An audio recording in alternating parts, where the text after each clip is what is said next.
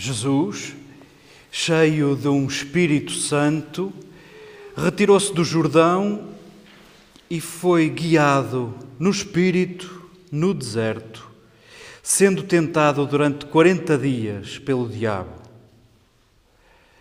Não comeu nada durante esses dias e, ao chegarem ao fim, sentiu fome. Disse-lhe o diabo: Se és filho de Deus, diz a esta pedra que se transforma em pão. E Jesus respondeu-lhe: Ficou escrito: Não é com base em pão só que viverá o ser humano. Levando-o a um lugar alto, o diabo mostrou-lhe num instante do tempo todos os reinos do universo. E disse-lhe o diabo: Dar-te-ei todo este poderio e a glória deles, porque me foi entregue, e dou a quem eu quiser.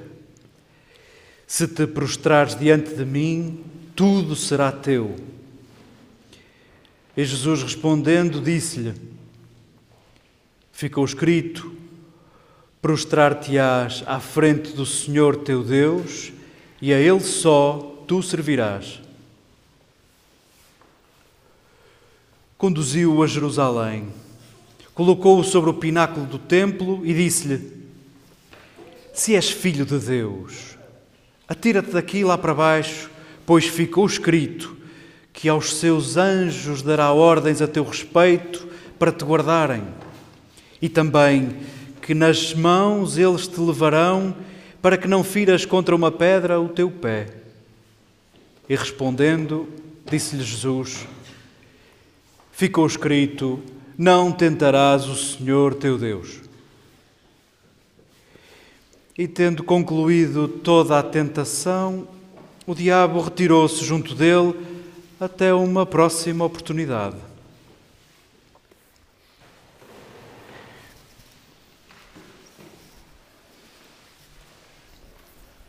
Queridas irmãs, queridos irmãos, queridos amigos, acolhamos estes textos com vontade de, de, celebrarmos Páscoa já. Páscoa é a nossa vida inteira, Páscoa são todos os dias. E Quaresma é a vida inteira, e Quaresma são todos os dias. E Advento também, e Natal também. E queremos tornar tudo isso comum. Vamos, na liturgia saboreamos tempo a tempo, símbolo a símbolo, lembramos a experiência cristã de todos os dias. E o que é que nos diz a Páscoa? A palavra significa passagem. Em certa medida, não queremos deixar que Deus passe ao nosso lado sem darmos por isso. E ao mesmo tempo queremos nós também dispor-nos a passar, o mesmo é dizer, a ir mais além, a dar um passo a reconhecermos que não vamos ficar na mesma. É esse o sentido do êxodo quaresmal. A quaresma só diz a quantidade de tempo que é simbólico nesta hora, 40 dias. E para serem 40 nós temos que excluir os domingos da quaresma, que são sempre dias de Páscoa. A domingo é sempre Páscoa. Mas sim, nestes 40 dias, e quaresma diz a quantidade do tempo, queremos saborear a Páscoa que diz a qualidade do tempo. Queremos despertar os sentidos para um Deus que passa e não queremos que Ele passe ao nosso lado sem darmos por Ele. E queremos nos dispor a dar um passo. Tomás, és capaz de dizer qual é a música preferida de Samuel Luria por aqui? Isso.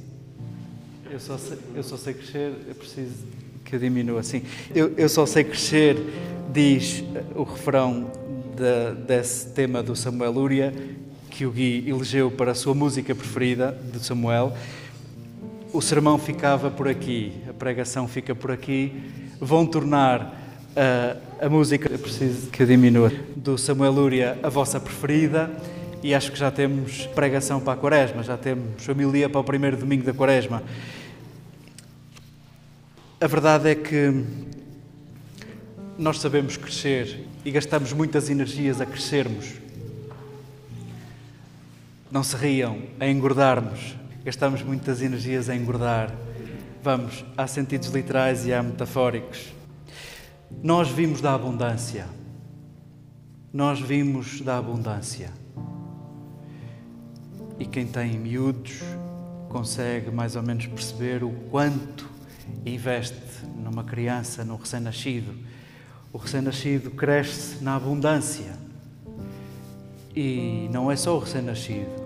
Escutávamos ainda agora, na primeira leitura, escutávamos a narração do início do povo.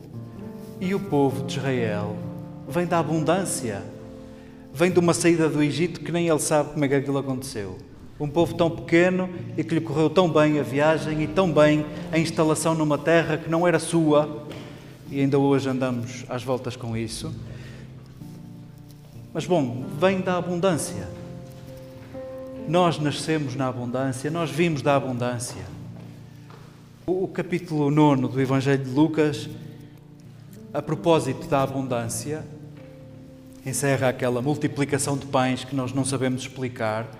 Percebemos é que Jesus nos diz a nós, os seus discípulos de todos os tempos, os pães que tu tens chegam para alimentar todos. O que tu tens, o que tu trazes, o que tu és, é o bastante para alimentar a vida de outros.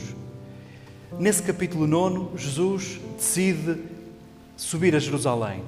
Foi o texto lido nestes dias, na quinta-feira, depois das cinzas.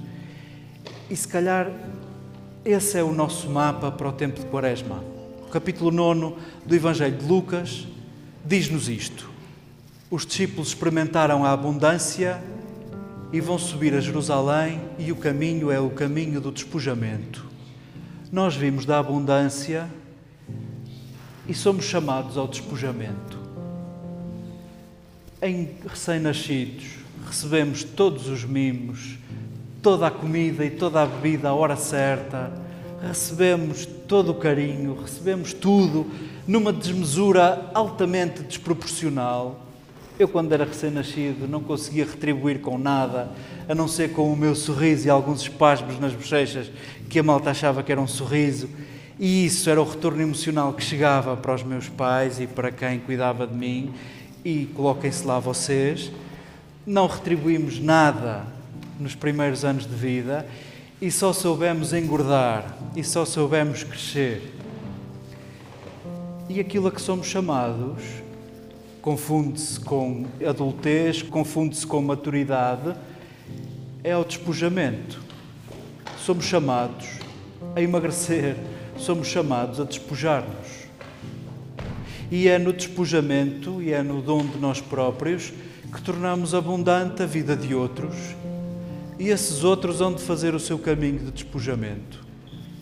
E este é o sentido da nossa Quaresma e este é o sentido da nossa Páscoa. Nós não queremos guardar a abundância que recebemos, nós não queremos guardar para nós a vida, nós não queremos guardar para nós a experiência cristã, a desmesura de misericórdia que Deus derramou sobre mim não vai ficar para mim e não vou tornar-me dono da misericórdia de Deus e dispensá-la a quem eu quero. Não. Tu que recebeste tudo de graça, é chamado a dar tudo de graça. É esse o convite aos discípulos de Jesus de todos os tempos, também a ti, nesta hora, também a mim. Somos chamados a não encerrarmos em nós próprios a experiência cristã. Nós que nascemos e crescemos e vimos da abundância, queremos nós ser abundância como Jesus, pelo dom de nós próprios. Nós viemos do alimento e queremos converter-nos em alimento. Queremos nós ser pão. Nós viemos de ser servidos e queremos nós servir. Nós vimos de muitos cuidados e queremos nós cuidar. Vimos do centro e queremos habitar a margem. Vimos da abundância e com o nosso despojamento queremos gerar abundância para que outros nasçam. E porventura é isso que nos diz o jejum. Se alguém se sentir obrigado a jejuar, dispense. O jejum não faz sentido nenhum se for obrigatório, se for obrigado. O jejum faz todo o sentido e é luminoso, quer o jejum literal, quer os jejuns metafóricos, se for escolhido. Se for escolhido. E se for inserido nesta lógica de que nós amadurecemos e crescemos no despojamento. No despojamento. E sim, o jejum é escolher não consumir, não crescer, não engordar, não guardar tudo o que eu vejo para mim, não devorar tudo o que eu vejo para mim. No fundo, não transformar tudo em pão. Querer os outros à minha imagem e semelhança, em certa medida, é torná-los alimento para mim, é devorá-los, é não deixar que nasçam na sua singularidade e irrepetibilidade. Jejum é escolher não consumir. Jejum é escolher não consumir. Cada uma de vós, cada um de nós, saberá o que fazer com isso, com o jejum literal, que é uma grande disciplina, e com jejuns metafóricos, que são fontes de grandes virtudes e são vida que se amplia. O jejum literal de não comer, enquanto exercício, recorda-nos que a satisfação imediata de todas as nossas necessidades gera insatisfação permanente. O jejum, de alguma maneira, diz-te a ti próprio: aguenta, aguenta. E vamos precisar disto para tudo na nossa vida, sobretudo nas nossas relações. Não tens as coisas no imediato, aguenta aguenta. E isso distingue-nos entre crianças e adultos. Criança custa-lhe muito aceitar, aguentar, custa-lhe muito e vai sendo treinada a dominar-se, a controlar-se, a adiar as suas necessidades ou a satisfação das suas necessidades e a compreender que a satisfação imediata de todas as minhas necessidades inclui tanto consumo que chego a consumir outros, que chego a consumir outros. Ao consumo imediato, Jesus, nesta página que Lucas nos serve, apresenta-se disponível ao jejum.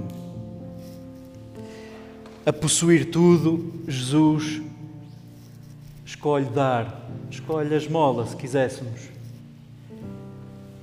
A um Deus ao meu serviço, Jesus abre-nos o que é isso da oração abre-nos talvez àquilo que Simone Weil diz a respeito da oração. A oração é a atenção. E atenção é isso de viver com sentidos despertos, de viver em sobressalto, de viver atento, de viver em aberto. Escutávamos neste quadro altamente simbólico que Lucas nos pinta, Diabolos, é o contrário do símbolos. Diabolos é o que separa, símbolo é o que une algo pequeno, algo muito maior. Diabolos, e o que está pintado nestes parágrafos que escutávamos, é porventura a condição humana. E Jesus sentiu-se profundamente dividido entre safar-se, guardar, engordar, guardar a vida para si, guardar o amor de Deus para si, instalar-se num chalé em Cafarnão com vista para o lago, ou fazer-se ele próprio alimento. Ele que experimentou a abundância, escolheu o despojamento, escolheu subir a Jerusalém. A cruz para nós é o símbolo do despojamento, é o símbolo do nosso programa de vida. Jesus, em profunda divisão, e talvez aqueles 40 dias que Lucas nos pinta foram 40 anos. Porventura, em todos os dias, experimentou isto de escolher não guardar a vida para si, de escolher não engordar. Possa o jejum escolhido, possa a esmola, o dom de si, o dom do que temos, e possa a oração, enquanto treino de sentidos, enquanto abertura de coração, e atenção ao próximo, possam estas três ferramentas ajudar-nos no tempo de Quaresma, que queremos que seja um tempo pascal, queremos que sejam exercícios de despojamento, queremos com Samuel Lúria cantar, queremos também aprender a diminuir, nós só sabemos crescer. E queremos diminuir para que caiba o Espírito Santo, o mesmo Espírito que guiou Jesus no deserto, no deserto da vida inteira. Queremos tornar deste modo pascal a Quaresma, queremos deixar que o Espírito nos conduza no deserto.